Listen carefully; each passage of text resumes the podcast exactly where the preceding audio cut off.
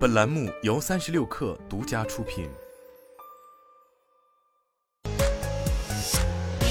网罗新商业领域全天最热消息，欢迎收听快讯不联播，我是金盛。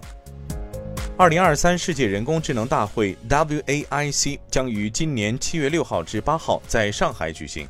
记者获悉，今年的世界人工智能大会主会场继续设在上海世博地区。上海在“十四五”期间将基本建成具有国际影响力的人工智能产业创新发展高地。苏宁易购与海信昨天召开二零二三年战略启动会，明确年度冲刺一百亿的合作目标。双方将联合打造核心单品，因地制宜、因店制宜落实店面运营，强化用户精细化运营。小米集团创始人雷军在微信公众号表示，小米今天发布三百瓦秒充技术。在三百瓦有线充电模式下，Redmi Note 十二 Pro Plus 魔改版的四千一百毫安时电池仅需五分钟完全充满。三百瓦秒充的电芯输入电流高达三十安，其充电器功率涨百分之四十三。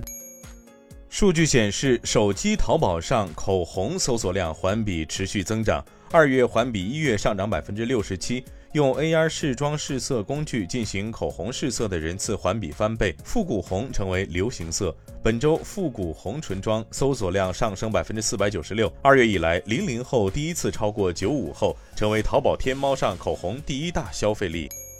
三十六氪获悉，百度计划于三月十六号十四时在北京总部召开新闻发布会，主题围绕“文心一言”。百度创始人、董事长兼首席执行官李彦宏，百度首席技术官王海峰将出席。